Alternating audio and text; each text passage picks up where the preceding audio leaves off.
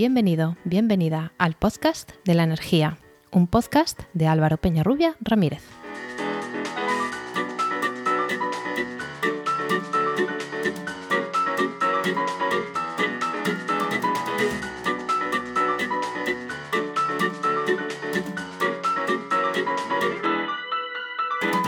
Hola, hola, recibe la bienvenida al capítulo 24 de El Podcast de la Energía, un podcast de Podcastidae, la red de podcast de ciencia, medio ambiente y naturaleza. El autoconsumo está disparado y es un sector en continua evolución y mejora. El problema para los profesionales es que la competencia a veces es feroz y demasiadas veces desleal o poco profesional. Del, lado de las personas consumidoras resulta confuso encontrarse con ofertas dispares en dimensionamiento, en costes, en cálculos de amortización, etc. Por suerte, hay aplicaciones de software que ayudan tanto a la parte profesional como a la de consumidores a trabajar y a consumir de forma rigurosa y confiable. Para hablarnos primero de qué es el autoconsumo fotovoltaico y de todas sus modalidades y después de herramientas informáticas que podemos usar para facilitarnos la vida con respecto a él, hoy tenemos en el podcast de la energía a Pablo Sánchez Morillo Velarde. ¿Qué tal? Bienvenido, Pablo. Muy buenas, Álvaro. Muchísimas gracias por la invitación. Es un placer estar aquí contigo hoy. A, a ti por, por, querer acercarte. Eh, Pablo es un ingeniero de energía que lleva varios años en el sector del autoconsumo y decidió dar el salto profesional al desarrollo de software. Poco después identificó una problemática actual en un sector en crecimiento y debió fundar Santropy para dar respuesta a este problema, convirtiéndose en su CEO. Así que, bueno, primero, eh, cuéntanos algo más sobre ti, tu trayectoria, cómo, cómo, llegaste, qué es lo que dices que te forzó a, que te, que te caminó a, a, llegar a fundar Santropy y un poquito de la empresa, si quieres. Pues sí, como, como has dicho, mi, formación académica como tal es en Ingeniería de la Energía, Ingeniería Ambiental, eh, precisamente por la Rey Juan Carlos en, Madrid. Y desde que prácticamente me lancé al mercado laboral, yo estaba muy vinculado al mercado del autoconsumo. Eh, uno de mis primeros puestos de trabajo precisamente fue como eh, técnico de estudios de autoconsumo, ¿vale? Estamos hablando de, pues el perfil profesional que en su día a día analiza patrones de consumo energético tanto de empresas como de eh, consumidores y diseña cuál es la instalación o, la, la, morfología de la instalación que mayor rentabilidad va a reportar a esa, esa persona o empresa. Entonces, yo he sido usuario de diferentes soluciones, tanto más digitalizadas como, como menos, ya, ya entraremos en eso. Entonces, conocía muy bien cuál era la problemática. Eh, mi carrera profesional me llevó después a lo que es el mundo del software y adquirí un poco las competencias que me permitieron desarrollar soluciones a estos problemas, soluciones basadas en eh, soluciones digitales. Conociendo, habiendo sido usuario de esas herramientas, de esas soluciones y conociendo la problemática y el gran boom que está habiendo en el sector, pues es cuando decidí decir, bueno, pues tengo la experiencia, tengo el conocimiento, el mercado lo, lo está pidiendo, vamos a intentar desarrollar una solución eh, pensada por y para profesionales de autoconsumo. Pues, pues tiene buena pinta. Tenías la A, tenías la B y ya se, las sumaste solas. Bueno, pues vamos a adentrarnos poco a poco. Aunque ya en el podcast, de hecho, el primer programa que hicimos fue sobre el, el autoconsumo y le, le, hicimos un DAFO o sea, para ver la situación del, del, del, sector. Se ha hablado ya varias veces en, de autoconsumo, pero como creo que merece la pena hacer un pequeño repaso por qué es eso del autoconsumo fotovoltaico. Bueno, pues el autoconsumo fotovoltaico eh, lo podríamos definir como la modalidad de consumo de energía generada o procedente a través de una instalación fotovoltaica, una instalación formada por paneles solares, eh, paneles solares para consumo propio del punto de suministro que está vinculado a esa, a esa instalación. Entonces, básicamente, pues consta de la instalación de esos, de esos paneles solares junto con el resto de componentes típicamente sobre la cubierta de esa casa o de ese edificio donde se consume la energía. Esa instalación está directamente conectada al punto de consumo, al contador, ¿no? O al cuadro de eléctrico de esa, de esa, instalación, ya sea una vivienda o una nave industrial o, una empresa. Y luego puede o no estar conectada a la red eléctrica también. Ya, pues existen eh, instalaciones de autoconsumo conectadas a red e instalaciones de autoconsumo aisladas de la red. Bien, y una vez que tenemos ese autoconsumo que puede verter a la red o no, cuando sí se vierte, tenemos varias situaciones, ¿no? Efectivamente, eso es un, detalle o, una temática con bastante debate, sobre todo últimamente, ¿no? que se ha puesto tan de moda el autoconsumo. Porque, a ver, realmente eh, en España existe una regulación que define cómo tú cuando viertes la energía se te puede compensar por esa energía que viertes, ¿vale? Al final, ¿qué significa verter energía a la red? Lo que significa es que cuando tus paneles solares están produciendo más energía de la que tu casa consume, vámonos al ejemplo residencial, ¿no? Como, como caso de ejemplo, eh, se acaba produciendo un excedente. Existen dos formas de gestionar ese excedente. O bien puedes no verterlos a la red, es lo que se conoce como inyecciones de vertido cero, es decir, están conectadas a la red eléctrica, pero no vierten esa energía a la red. Hay un dispositivo que se, o el propio inversor de la instalación fotovoltaica que detecta cuando este, esta producción es superior al consumo y limita la producción fotovoltaica para evitar ese vertido a red. Y luego tenemos otra modalidad en la cual sí que somos capaces de verter esa energía a la red y por tanto esperamos ser compensados o recompensados por esa energía. ¿Vale? Entonces, partiendo de esa modalidad de vertido a red, en España la regulación eh, define cómo tú como consumidor puedes ser retribuido por tus excedentes. ¿Vale? Esta legislación cambió hace relativamente poco, en, 2019, y fue un poco lo que mm, aumentó la rentabilidad de las instalaciones de autoconsumo, pues debido precisamente a cómo se retribuyen, estos excedentes. Este modelo de retribución se denomina compensación simplificada, ¿vale? En inglés el término se conoce como net billing. Y básicamente, pues lo que te permite es eh, que tú en, tu factura, la comercializadora con la que tienes tu contrato de electricidad, te pueda pagar la energía que tú viertes a la red a un precio determinado. Ese precio suele ser sustancialmente inferior al precio al que tú compras la energía, pero con una serie de condiciones. Una de ellas es que tú no puedes compensar energía vertida a la red de un mes a otro.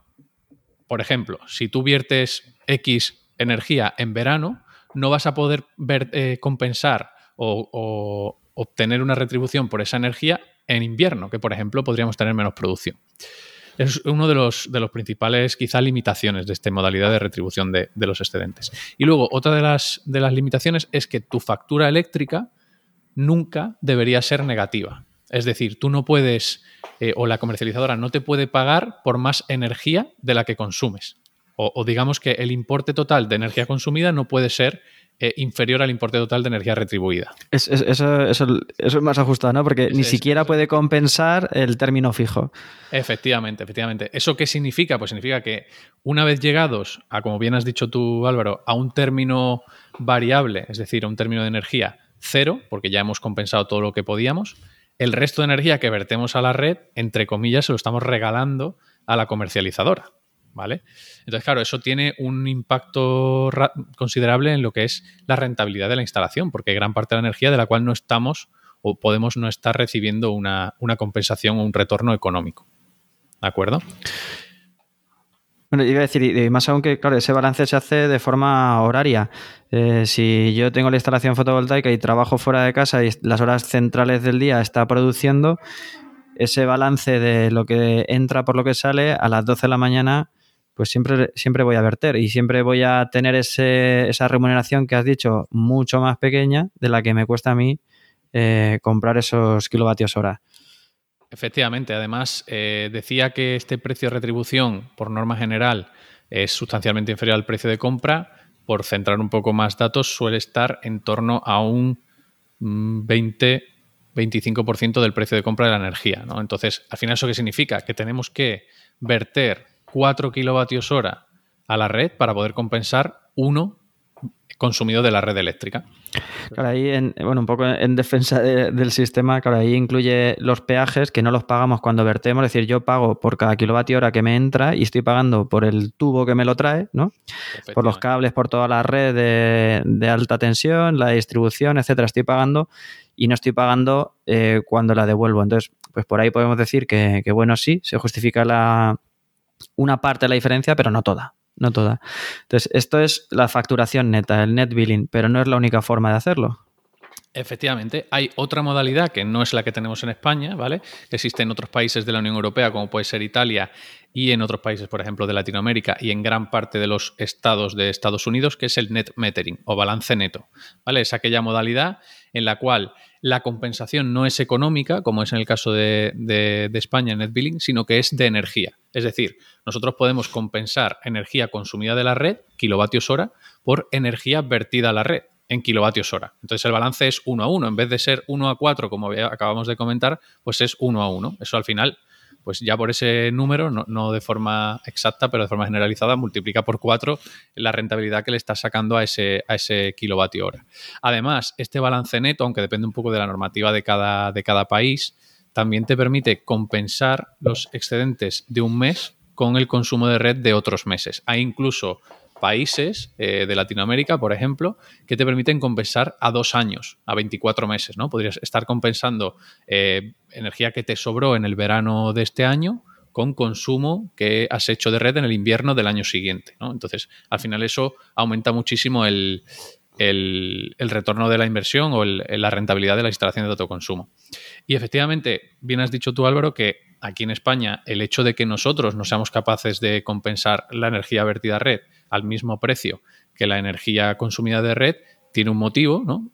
o, parte de ese motivo es el hecho de que estamos costeando esa red de distribución que nosotros efectivamente usamos para eh, verter esa energía. Eh, en los países en los que existe net metering o balance neto, sobre todo en Estados Unidos, está habiendo mucha controversia con, este, con esta modalidad, porque al final cuando ellos, eh, o una casa, ¿no? una casa que vierte energía en Estados Unidos y se le compensa al mismo precio que la energía consumida, no están pagando ningún coste de mantenimiento de la red o de uso de la red eléctrica.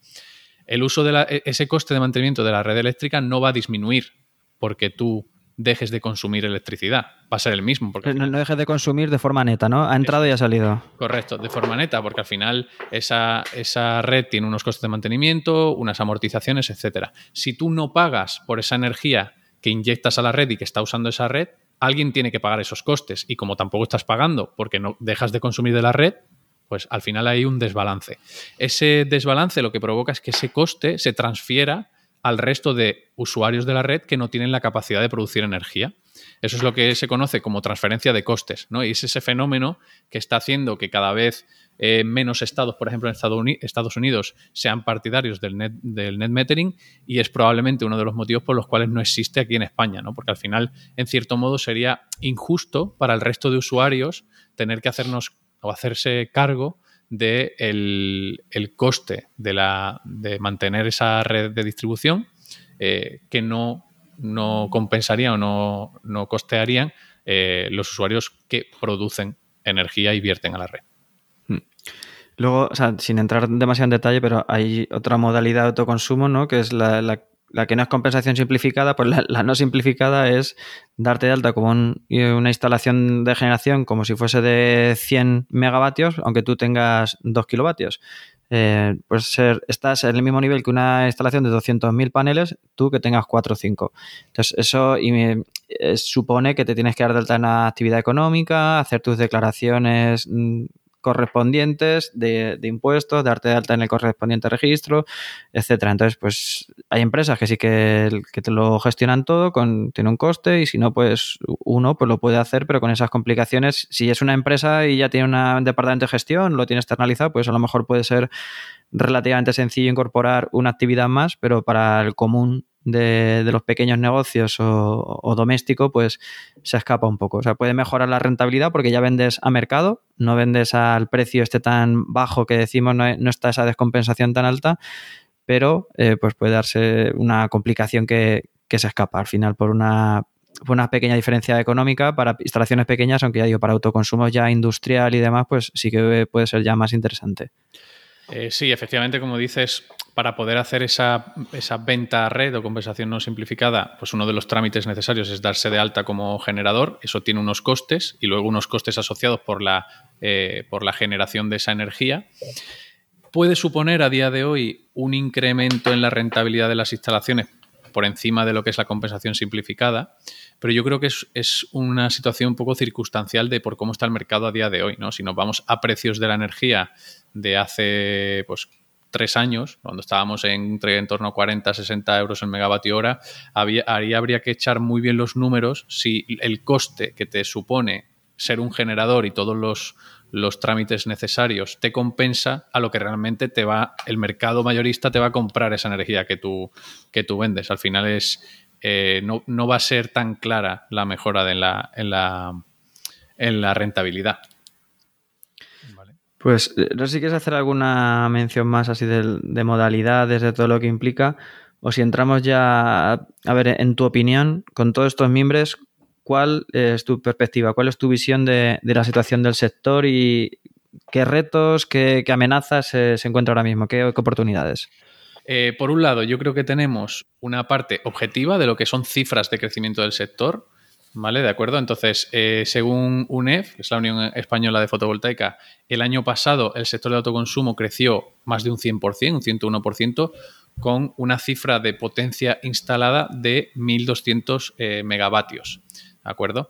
Eh, para que nos hagamos una idea de qué supone esta cifra, pues eh, puede ser algo superior a lo que es una central nuclear. Y si lo ponemos en perspectiva de lo que sería una casa, por ejemplo, pues la instalación de autoconsumo típica de una casa debe rondar los eh, un kilovatio y medio, dos kilovatios. Estaríamos hablando de prácticamente un millón de casas, ¿no? En cuanto a potencia instalada equivalente. Entonces, el crecimiento está siendo brutal. las proyecciones son de incluso triplicar esta potencia instalada para 2030 aproximadamente. Y luego el panorama eh, internacional, especialmente a nivel europeo, pues sigue con esta misma tendencia o incluso mayor en algunos países. Además es que la Unión Europea está utilizando el, el autoconsumo solar, la fotovoltaica, como estandarte de la, de la transición energética, ¿vale? Eh, programas como Repowering UA contemplan eh, que la, la, tecnología de autoconsumo fotovoltaico pues sea el principal motor o tractor de, hacia esa transición energética y hacia esa independencia de los combustibles fósiles. Luego, por otro lado, tenemos la sensación un poquito más subjetiva, ¿no? que es lo que estamos viendo a nivel de sensaciones eh, los profesionales que nos encontramos más de la mano, más cerca del sector. Eh, en cuanto a lo que es el, sector particular o el sector residencial, lo que se está viendo es que las personas eh, cada vez confían más o, están más confiadas de la, validez de esta tecnología, no solo a nivel económico, sino también a nivel de, pues eso, de confianza, ¿no? De, de, no asustarle por, ser una novedad, por no entender ciertos conceptos. Es verdad que eh, cada vez vamos entendiendo más de forma generalizada en qué consiste, cómo funciona, y esto es un resultado pues, de la oportunidad comercial que, que, supone. ¿no? Al final, cuantas más empresas eh, se dediquen al sector del autoconsumo, mayor va a ser el esfuerzo de estas empresas por concienciar y educar a la población, porque al final eso se traduce en mayor adopción y, mayor cifra de negocio. Em, a nivel profesional, pues eh, lógicamente están surgiendo muchísimas empresas de autoconsumo eh, que, que, detectan la gran oportunidad que supone. Es verdad que el mercado es enorme, ¿vale? A nivel de penetración, pues nos queda muchísimo recorrido por delante. Eh, y luego empresas, incluso empresas más grandes que tradicionalmente pues, se han dedicado a otro tipo de negocios, también están entrando al negocio del autoconsumo de diferentes formas. Em, si tuviéramos que hablar de, oportunidades, eh, para mí una de las oportunidades principales es la modalidad de autoconsumo colectivo y comunidades energéticas. Hay un, un, muy importante gap en lo que es el autoconsumo fotovoltaico, que es qué pasa con aquellas personas que no, tienen una cubierta, ¿no? que no tienen un tejado. ¿Cómo van a, van a consumir ellos energía de origen renovable? Pues para dar respuesta a esta problemática es donde están surgiendo estas, estas modalidades, estas figuras, que bueno, hablar de ellas daría para, otro podcast completo. Em, pero al final intentan, en cierto modo, o uno de, las, de las los principales objetivos es acercar esta energía renovable, esta energía limpia, esta, este potencial de ahorro, porque también es uno de los principales atractivos de la energía fotovoltaica de autoconsumo, a aquellas personas que no tienen la capacidad. Por resumirlo un poco, al final son modalidades en las cuales se hace o se ejecuta una instalación fotovoltaica de una dimensión más o menos grande y varias personas eh, en las proximidades de esa instalación pues pueden consumir energía de, esa instalación, aunque no estén físicamente conectadas a la, a la, propia, a la propia instalación fotovoltaica. Esto al final, pues eso, abre mucho las puertas a que cualquier persona, cualquier empresa, pueda consumir energía de origen renovable y beneficiarse de este tipo de, tecnologías. Sí, sobre esto último, eh, sí que hicimos un, podcast específico sobre ello con, con Álvaro Manso y aquí solamente hacer el comentario que, las opciones de autoconsumo ahora mismo son limitadísimas. O sea, si nos vamos al Real Decreto 244-2019 de, de autoconsumo en general, pues no está pensado para, para esas instalaciones que estabas diciendo, una pequeña central de varios, varios cientos de kilovatios o un mega, dos, que puedan dar a un pueblo pequeño, eh, está más pensado para compartir el bloque de vecinos. Eh, bueno, para hacernos una idea, a 500 metros, en el mismo transformador o en la misma finca. Entonces se queda ya media, estamos pendientes de transposición de normativas europeas es, como dices, una gran oportunidad, sobre todo en sector que no, porque el sector de residencia que estamos hablando ahora, no sabría decirte un número, pero probablemente el 95% o más será unifamiliar, vivienda unifamiliar. Por supuesto. Eh, o más. Entonces, está pendiente esa reforma normativa para dar cabida a, esa, a ese autoconsumo compartido más allá de las paredes de nuestro edificio. Que podamos, si al lado tenemos un pabellón de polideportivo, o ya que en mi casa, desde mi casa veo eh, una nave de que, compartimos un patio de manzana, pues ahí que yo pueda autoconsumir y, no, estamos a 500 metros y, poder aprovechar esa, oportunidad. Efectivamente. ¿Qué más? Que no sé si tienes algo que aportar más de lo de, de oportunidades del sector o si no, entramos ya a esas soluciones que, pues si quieres avanzamos. Sí, decías antes que, es importante que haya muchas empresas que se dediquen al, autoconsumo y que esas empresas pueden hacer pedagogía o didáctica, no sé cómo lo has dicho, de la, del autoconsumo, educación. Pero hay gente que no hace una buena educación. Eh, o sea, no, es por generalizar, pero sí que hay algunas empresas que, según decía en la, en la entrada del programa, que, por decirlo de alguna manera, decía que no hacen una competencia leal, ¿no? O sea, eh, a mí de vez en cuando me pasan amigos ofertas, decir, mira, ¿cómo lo ves esto? Y dice, pues mira, la instalación está bien, el precio está bien, pero la simulación es mentira. Eh, te han hecho una gráfica muy chula, cualquiera puede ver una gráfica así con forma de campana, con eh, unas gráficas debajo de autoconsumo y demás, te dan un tiempo de amortización y te dice dos años, tres años, estoy exagerando, ¿no? Pero es creo que hace flaco favor el querer vender demasiado bien la instalación, porque luego esa persona, cuando coja su factura del mes siguiente, va a ver que no le salen esas cuentas y hubiese sido mejor hacer unas cuentas más realistas, más ajustadas a su consumo.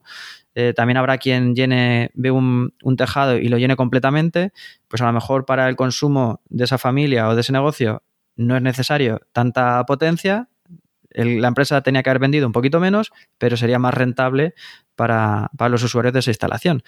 Entonces, esa es la crítica que, yo hago de algunas empresas, desde luego no, no, todas, ni siquiera la mayoría, pero sí que las hay y que supone una competencia desleal a quien quiere vender a lo mejor un poquito menos, pero te, eh, va a salir más rentable. Eh, entonces, ¿cómo entráis vosotros ahí? Entonces, eh, en, esta, en esta situación que, yo estaba definiendo, ¿qué consideras tú que es un buen estudio de autoconsumo y qué debería analizar? A ver, efectivamente lo que decías Álvaro es que eh, nos solemos encontrar eh, en el mercado estudios de autoconsumo que eh, pues quizá no son todos los realistas que debieran. Pero yo creo que deberíamos empezar para aquella audiencia que quizá no esté tan familiarizada con entender qué es y qué debe ser un estudio de autoconsumo y qué no debe ser. ¿Vale? Al final el estudio de autoconsumo es un análisis, generalmente materializado en forma de un documento, ¿vale?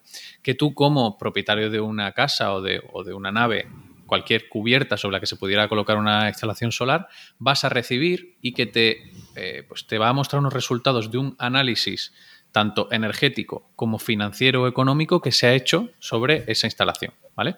Ese estudio de autoconsumo, que es lo que yo personalmente y lo que veo en el, en el, en el sector, en el mercado, creo que debiera contener. ¿vale? Pues ese, estudio lo primero tiene que contener una eh, imagen real de cuál es tu situación energética actual. Es decir, cómo consumes tu energía, qué estás pagando por tu energía y cuánto te cuesta esa energía de forma anual. ¿vale? Esa sería como la referencia. El siguiente paso es analizar cuál es la potencia o la cantidad de paneles ideales que tú necesitas a día de hoy y que van a hacer que la, instalación sea lo más rentable posible. ¿Por qué no vale con decir, pues lleno la cubierta de paneles? ¿O pongo los paneles que produzcan lo mismo que consumo? Pues precisamente por lo que hemos hablado antes sobre la compensación de excedentes. Por el modelo de compensación de excedentes que tenemos en España, en el cual no se compensa kilovatio por kilovatio hora por kilovatio hora, llega a un punto de forma generalizada, luego hay modelos comerciales y, demás, llega a un punto de potencia instaladas por encima de la cual el excedente que se genera y que nos van a retribuir ya no nos compensa el sobrecoste ¿no? de subir esa, esa potencia pico para cada caso, para cada casa llegar a ese, o cada empresa llegar a ese punto de potencia instalada óptima es fundamental porque va a impactar directamente sobre, la, sobre el retorno a la inversión, sobre la rentabilidad de la, de instalación de autoconsumo. Entonces, digamos que otro de los, de los puntos críticos que tiene que tener esta propuesta de autoconsumo es definir correctamente cuál es la potencia pico ideal o óptima para ese cliente. Vale, ¿y eso cómo lo hacemos? ¿Te digo a qué hora salgo de trabajar y si tengo lavadora o no? ¿Me vale con darte una factura? Eso es muy típico, ¿eh? No, me, me han analizado porque les, les he dado una factura. Claro. A ver, aquí lo primero que tenemos que hacer es, en cierto modo, romper una lanza por las empresas de autoconsumo. ¿vale? La demanda está siendo brutal y no es rentable, y las empresas lo que hacen es ganar dinero, no es rentable hacer un estudio súper pormenorizado de primeras cuando te llega un interés, ¿vale? O, o una persona solicitando información. Es verdad que tiene sentido hacer un estudio inicial, basándonos, por ejemplo, en eh, consumos agregados por periodo, aquí en, España en este caso, en el cual nosotros lo que hacemos es, de alguna forma, generar a través de, esos consumos agregados por periodos una distribución horaria de la energía, de cómo consume la energía ese cliente. ¿Vale? Al final, cuando no estamos utilizando la curva real de consumo horaria de, nuestro, de, esa instalación, lo que podemos hacer es una estimación. ¿vale? Hay métodos, metodologías que te van a permitir eh, ser un poco más precisos incluso cuando no tiene esta curva horaria. Entonces, una vez que esta empresa de autoconsumo que ha recibido esa, solicitud de interés hace un análisis preliminar de, cómo el cliente consume, con esta información ya es capaz de definir esa potencia pico óptima.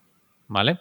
Es verdad que como no tenemos una información de máxima resolución, de máxima precisión, va a ser una aproximación. Por eso, y paso un poco al siguiente punto. Por eso es importante que estas empresas de autoconsumo dediquen ¿no? o tengan la transparencia de decir, bueno, oye, esto que te he dado es una primera oferta, ¿vale? Es un, es un análisis preliminar eh, que va, va, a representar, en cierto modo, cómo puede ser la rentabilidad de tu instalación.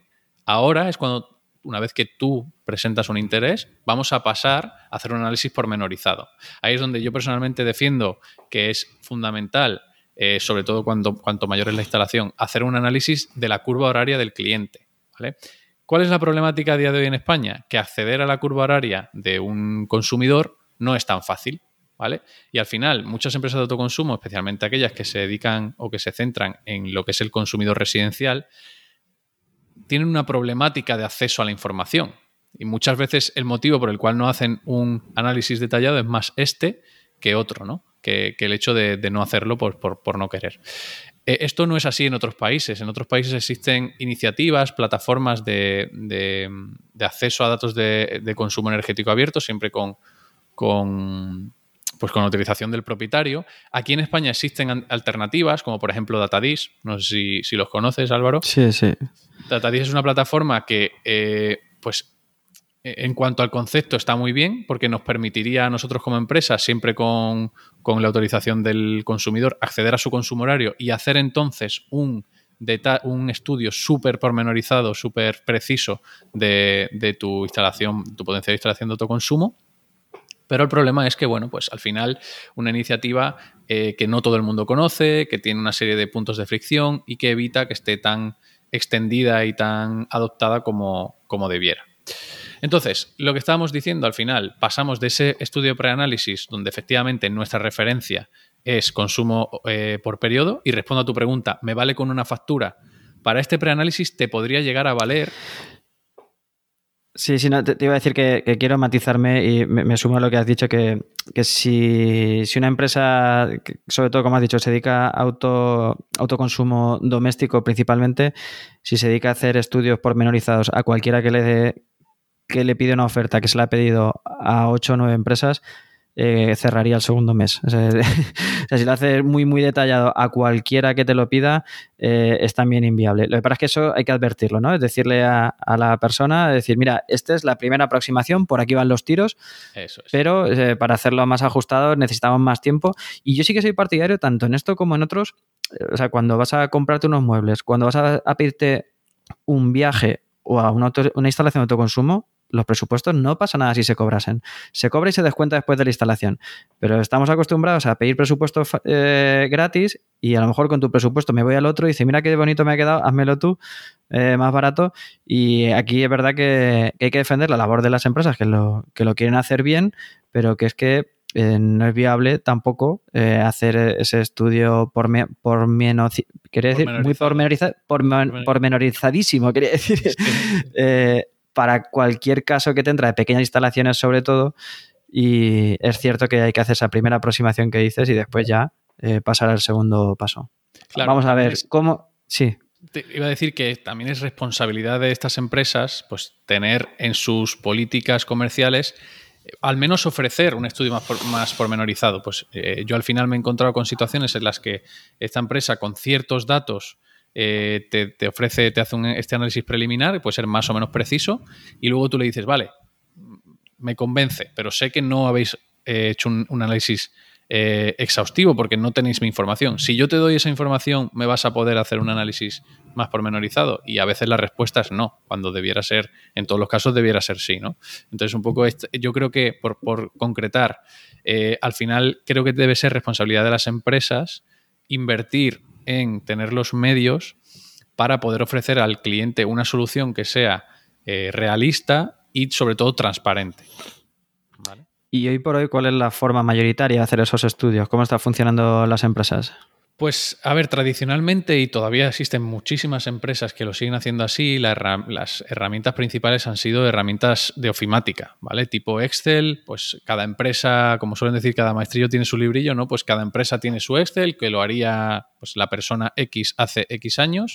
Sí, eso es otro problema. Se fue el que lo hizo y ahí nadie toca porque no se sabe cómo va.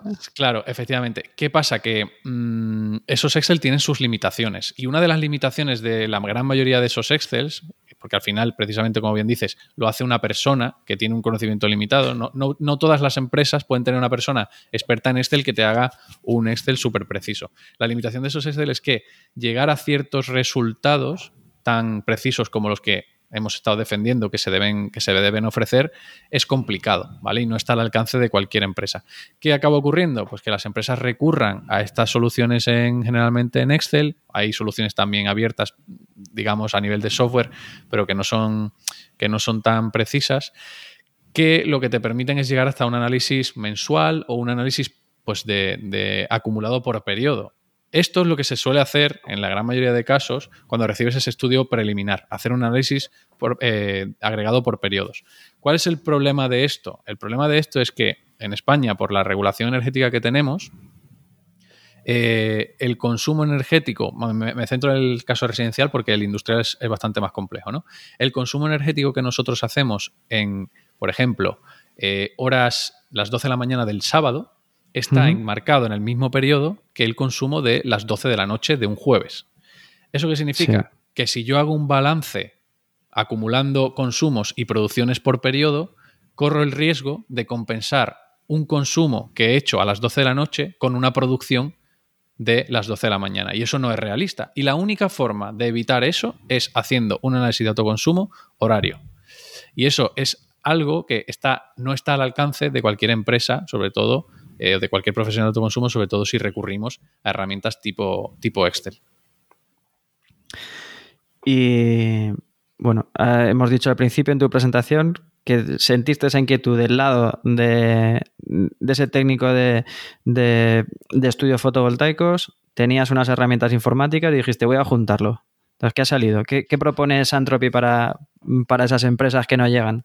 Pues precisamente viene un poco al hilo de lo que acabamos de, comentar. Nuestra, nuestro objetivo en Santropy es, sobre todo, eh, o partimos de la premisa de agilizar este trabajo de confección de, o de, realización del estudio de autoconsumo eh, a las empresas, ¿vale? Hacer que sean más rentables en sus actividades comerciales, pues lo, porque el mercado es muy competitivo, porque la gente, porque hay mucha demanda, porque está explotando, porque es uno de los pocos mercados en los que realmente tú tienes interés por un producto y pides 5, 6, 7, 8 presupuestos, ¿vale? Mm, em, pero luego, sobre todo, con la premisa de no sacrificar precisión y, fiabilidad y, transparencia por el hecho de ganar automatización.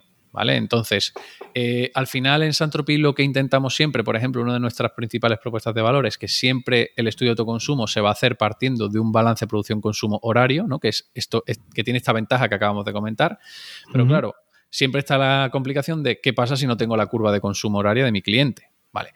Ahí tanto nosotros como otras empresas, otras grandes empresas que sí que han hecho sus deberes y han invertido en dar un presupuesto preliminar lo más fiable posible, recurrimos a ciertas herramientas disponibles. Pues, por ejemplo, hay un concepto que son unos, una herramienta que son los perfilados de red eléctrica, ¿vale? Los perfilados de red eléctrica son una curva horaria que Red Eléctrica Española publica de forma anual y que representan como de media un consumidor eh, por ejemplo, residencial, es decir, 2.0 TD o una pequeña empresa, consume su energía a lo largo del año.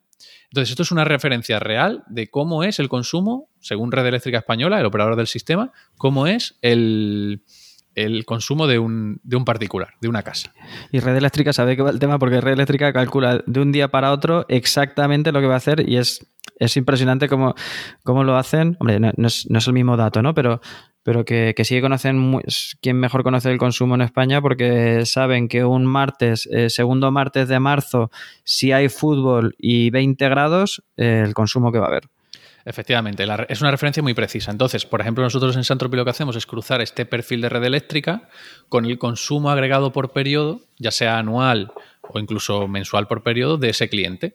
Lo que acabamos construyendo o generando es una curva horaria que, lógicamente, no va a ser exactamente igual que la curva real de ese consumidor, porque al final si no la tenemos es imposible ser exactamente o 100% preciso, pero se va a parecer bastante. Es decir, si ese consumidor eh, pues consume mucho en periodo 2, en periodo em, llano, la curva que vamos a generar no va a ser exactamente igual que la de red eléctrica, sino que se va a adaptar a esa distribución del, del, cliente. Lo mismo pasa, por ejemplo, un caso muy concreto, ¿no? Y en referencia a esto del periodo 3.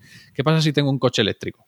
Si tengo un coche eléctrico, generalmente lo voy a cargar por la noche, ¿no? En la gran mayoría de los casos, eléctrico y enchufable. Eso me va a acumular mi consumo en el periodo 3. Si yo hago un balance por periodos, pues al final ese consumo nocturno lo voy a compensar con toda la producción del fin de semana. Y todo lo que produzca el fin de semana lo voy a compensar porque tengo consumo en periodo 3 para aburrir. Si tú utilizas estos perfiles de red eléctrica para generar esa curva horaria, ese consumo de, periodo 3, gran parte, va a estar agregado en, horas nocturnas. Entonces no lo vas a compensar. ¿Vale? Eh, luego, por otro lado, aparte de, esta misión ¿no? de, ofrecer herramientas que, que permitan dar resultados transparentes y fiables, luego intentamos pues, facilitar ciertas tareas para que la toma de decisiones sea lo más fundamentada en resultados posibles. Y te sorprenderá, Álvaro, saber la cantidad de empresas de autoconsumo que les preguntas, ¿tú cómo decides cuántos paneles hay que ponerle al cliente? Y prácticamente les falta chuparse el dedo y levantarlo al aire. ¿Vale? O sea, muchas respuestas es, pues no, nuestros comerciales miran el tejado y más o menos saben cuánto hay que poner. Otra respuesta muy típica es todo lo que quepa y es la metodología incluso establecida por algunas grandes empresas de autoconsumo. ¿vale? Otras simplemente tienen unos, unos rangos y pues oye, pues si aquí te cabe 1,5, 1,5 y si ya te cabe más, pues tiene que ser 2,5, ¿no? Nosotros, en base a este criterio de intentar optimizar los excedentes y optimizar el retorno a la inversión, pues hacemos o, ejecutamos una serie de procesos de optimización que le van a dar al profesional de autoconsumo una base cuantitativa, un, un valor basado en resultados numéricos, que uno, pues va a ser una referencia mejor que simplemente la experiencia. Y dos, le va a permitir trasladar de forma clara y transparente ese resultado al cliente, ¿vale? Porque al final, y esto es algo que estamos viendo en nuestro día a día en el sector del autoconsumo, el cliente lo que más valora no es ni el precio, ni la calidad de los materiales, ni la financiación, es la atención al cliente. La, confianza que le transmita. La, confianza. Es decir, el hecho de que eh, tú como profesional de, eh, dediques eh, una hora de tu tiempo a explicar la propuesta, a aclarar sus dudas, que estés una vez se haya hecho el proyecto, que le acompañes en el proceso de tramitación de legalizaciones y subvenciones. Eso es lo que realmente marca la diferencia.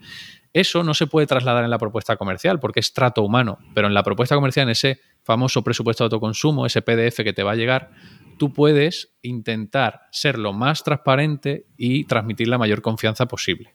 ¿vale? Y eso solo se consigue con determinadas herramientas. Eso es lo que, en cierto modo, queremos conseguir en Santropy, que seas capaz de eh, trasladar o transmitir esa transparencia y esa fiabilidad dentro de tu propuesta de autoconsumo. Eso de una forma rápida y fácil, ¿no? Efectivamente. Y precisa. Es que es, eh, es complicado porque eh, software de, de, cálculo para grandes instalaciones hay mucho, hay mucha oferta. Te lo van a calcular con un nivel mm, muy, muy bueno de pérdidas por temperatura, eh, por la irradiación del punto concreto en el que estás. te van a calcular por las tiradas de cable, todas las pérdidas que tienes. Va a ser un cálculo muy, muy exacto, pero es de producción.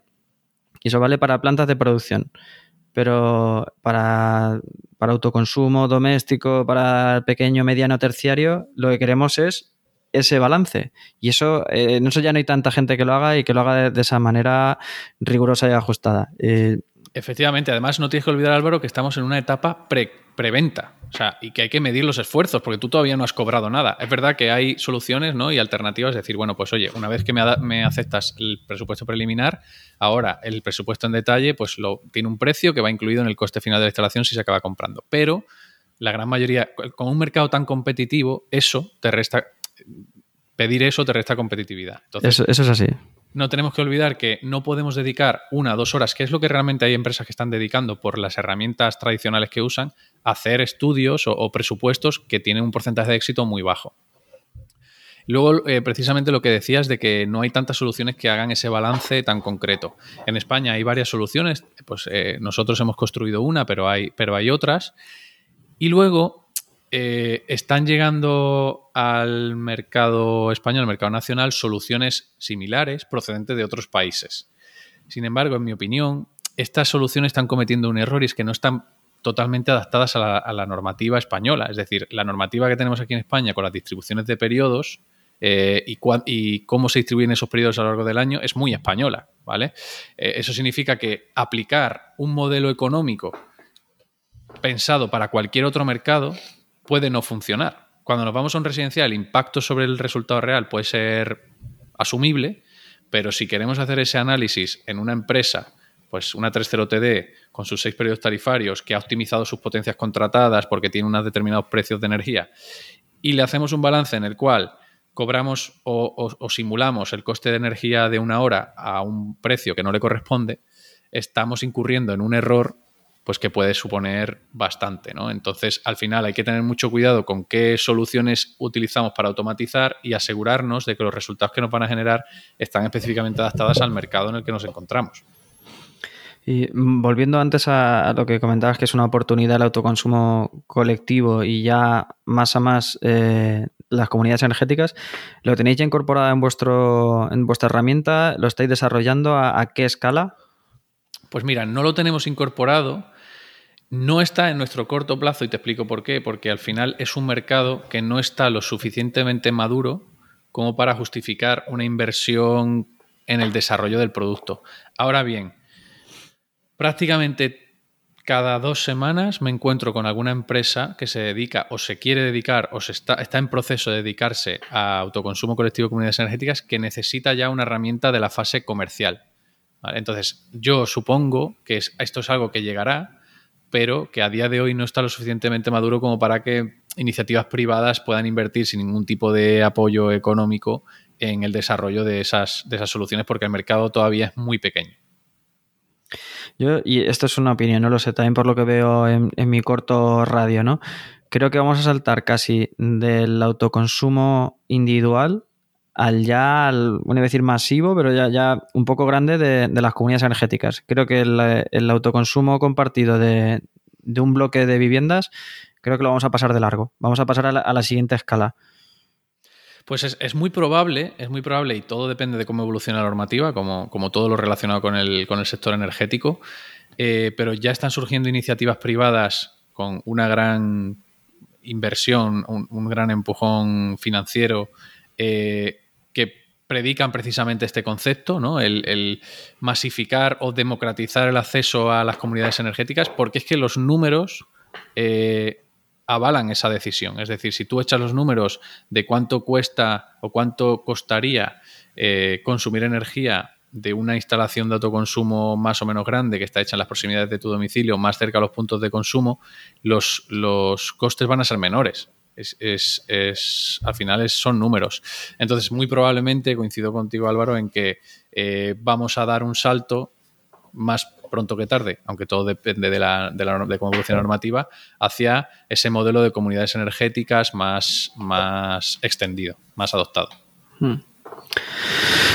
Bueno, pues no sé si quieres añadir algo más o eso de la vuelta que le hemos dado a todo el sector del autoconsumo o en concreto también de, cómo, cómo calcular y cómo presentar eh, adecuadamente una, oferta de autoconsumo. Pues eh, yo lo último que podría decir, un poco basándonos en nuestra experiencia, especialmente si, si, si nos dedicamos al autoconsumo residencial o doméstico, es que se priorice mucho la atención al cliente y la, y la transparencia. Porque al final es, invertir a largo plazo. Uno de los principales motivos de decisión en cuanto a autoconsumo doméstico está siendo eh, las referencias de la empresa y el boca a boca.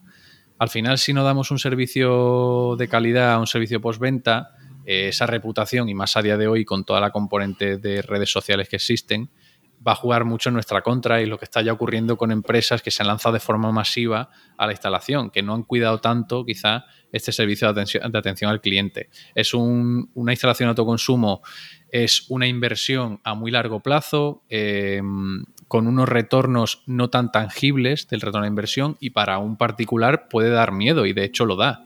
Entonces es importante que invirtamos como profesionales de autoconsumo en, la transparencia, en la claridad, no solo en la propuesta económica, pero sino también los procesos, en el servicio postventa y en el acompañamiento del, del cliente.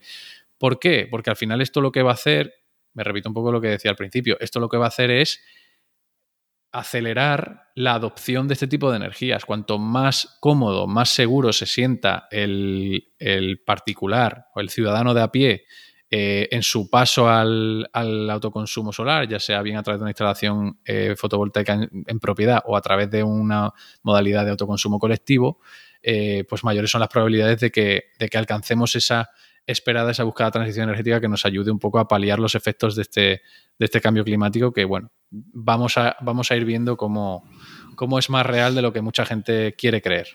Sí, sí, hemos estado hablando mucho de, energía ligado a, económico, pero no se nos olvide, ¿eh? no se nos olvide que, que, hay más factores. Eh, desde luego, o sea, me parece un buen cierre eh, el abogar por eso, por la profesionalidad, por las cosas bien hechas. Yo te hablo por mí personal y estos amigos que te digo que, de vez en cuando me vienen y me preguntan qué tal esta oferta, no siempre se tiran a la primera y me dicen eso, ese intangible, decir, este me ha ofrecido eh, confianza, este me la ha vendido bien o este me quería vender la moto. Entonces creo que el trabajar con cuidado y, no, no, tener miedo tampoco de ir un, un, poco más alto, por 200 o 300 euros de más de una instalación, puede justificar has dicho a largo plazo, es una instalación a, 20, 30 años y con los precios que tiene la, energía se van a amortizar de sobra y hay que vender ese cuidado, ese, trabajo bien hecho. Efectivamente. Pues nada, eh, si quieres lo dejamos hasta aquí. Eh, dinos ya para cerrar, eh, ¿dónde podemos encontrarte, a ti o a la empresa? Pues nos podéis encontrar en santropy.es, a mí personalmente en LinkedIn, Pablo Sánchez Morillo, y bueno, ahí estoy bastante activo, así que cualquier persona que tenga cualquier duda o quiera comentarme cualquier cosa, me tiene disponible.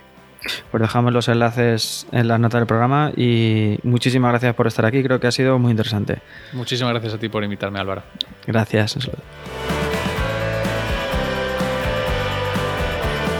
Y hasta aquí este programa de hoy del podcast de la energía y también eh, esta temporada, esta temporada y pico que llevamos del podcast. Empezamos allá por el mes de abril del año pasado, solamente con, seis programas, con parón en verano y después hemos hecho otros 18, llegando a 24 eh, ediciones de este podcast de la energía que espero que te hayan gustado. Permíteme dedicarle un minutillo a agradecer a todas las personas que han hecho posible este podcast. Seguro que, como yo, te apuntas a este agradecimiento colectivo a, estas personas que han venido a dejarnos todo su conocer y su pasión sobre los temas que hemos tratado. Empezamos con, John, Domínguez, que nos habló de los impactos, de los impactos ambientales de las renovables Tuvimos a Rocío Piqueras hablándonos de patrimonio industrial y esa central hidroeléctrica del Molinar. Tuvimos a Simona Sacripante para hablarnos de cómo se fijan los precios de la energía justo en el momento en que empezaron a dispararse antes de la guerra de Ucrania y todo ello.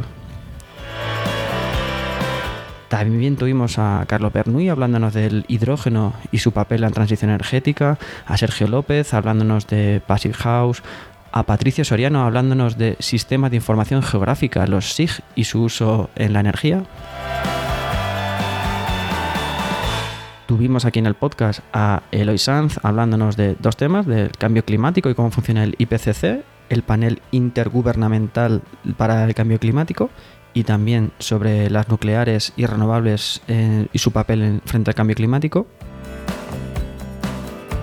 Luisa García nos habló de eficiencia y auditorías energéticas en los edificios. Álvaro Manso nos habló de comunidades energéticas locales, un tema de, mucha actualidad. Marina Ambrosio y Roy García nos hablaron de la planificación contra el cambio climático en los municipios. de Díaz nos habló de aprovechar el calor del subsuelo con la geotermia de alta entalpía y Juan Francisco Belmonte nos habló de bombas de calor, un tema también de máxima actualidad. Pablo Barbado nos habló de qué son los microinversores, qué ventajas tienen y qué son los inversores en general dentro de un sistema fotovoltaico. Tuvimos a María Villarroya, Pilar Molina y Ana Requena hablándonos de las mujeres en la ingeniería, para conmemorar aquí de alguna manera el Día de la Mujer, el día 8 de marzo.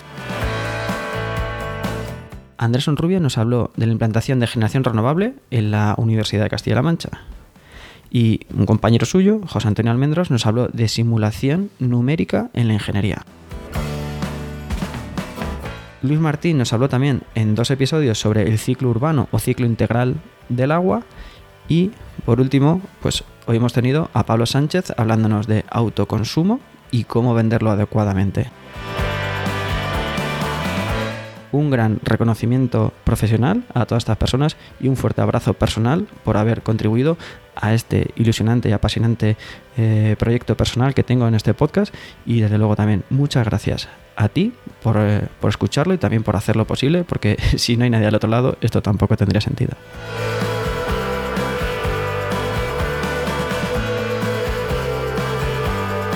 Así que sí, hasta aquí, ahora sí, este episodio 24 y esta temporada del podcast de la energía. Si te ha gustado, te sugiero que te suscribas y además durante el verano, si quieres repasar alguno de estos episodios, es un buen momento de este podcast y de cualquiera. El verano es un tiempo en el que se, publican menos podcasts y es un buen momento para reescuchar aquellos que nos han gustado y descubrir otros que todavía no conocemos. Si crees que este podcast le puede gustar a más personas, por favor, me ayudaría mucho que lo compartieras. Y si lo que quieres es hacer una sugerencia, un comentario, valoración o corrección, lo puedes hacer encontrándome en mi perfil de LinkedIn, Álvaro Peñarrubia Ramírez, o en la página y redes sociales de Podcastidae, y en Twitter con el hashtag el. Si quieres sugerir también temas para la siguiente temporada, estaré escuchándote. Nada más, un placer tenerte al otro lado y te espero para la siguiente temporada allá por septiembre. Sé eficiente. Hasta pronto.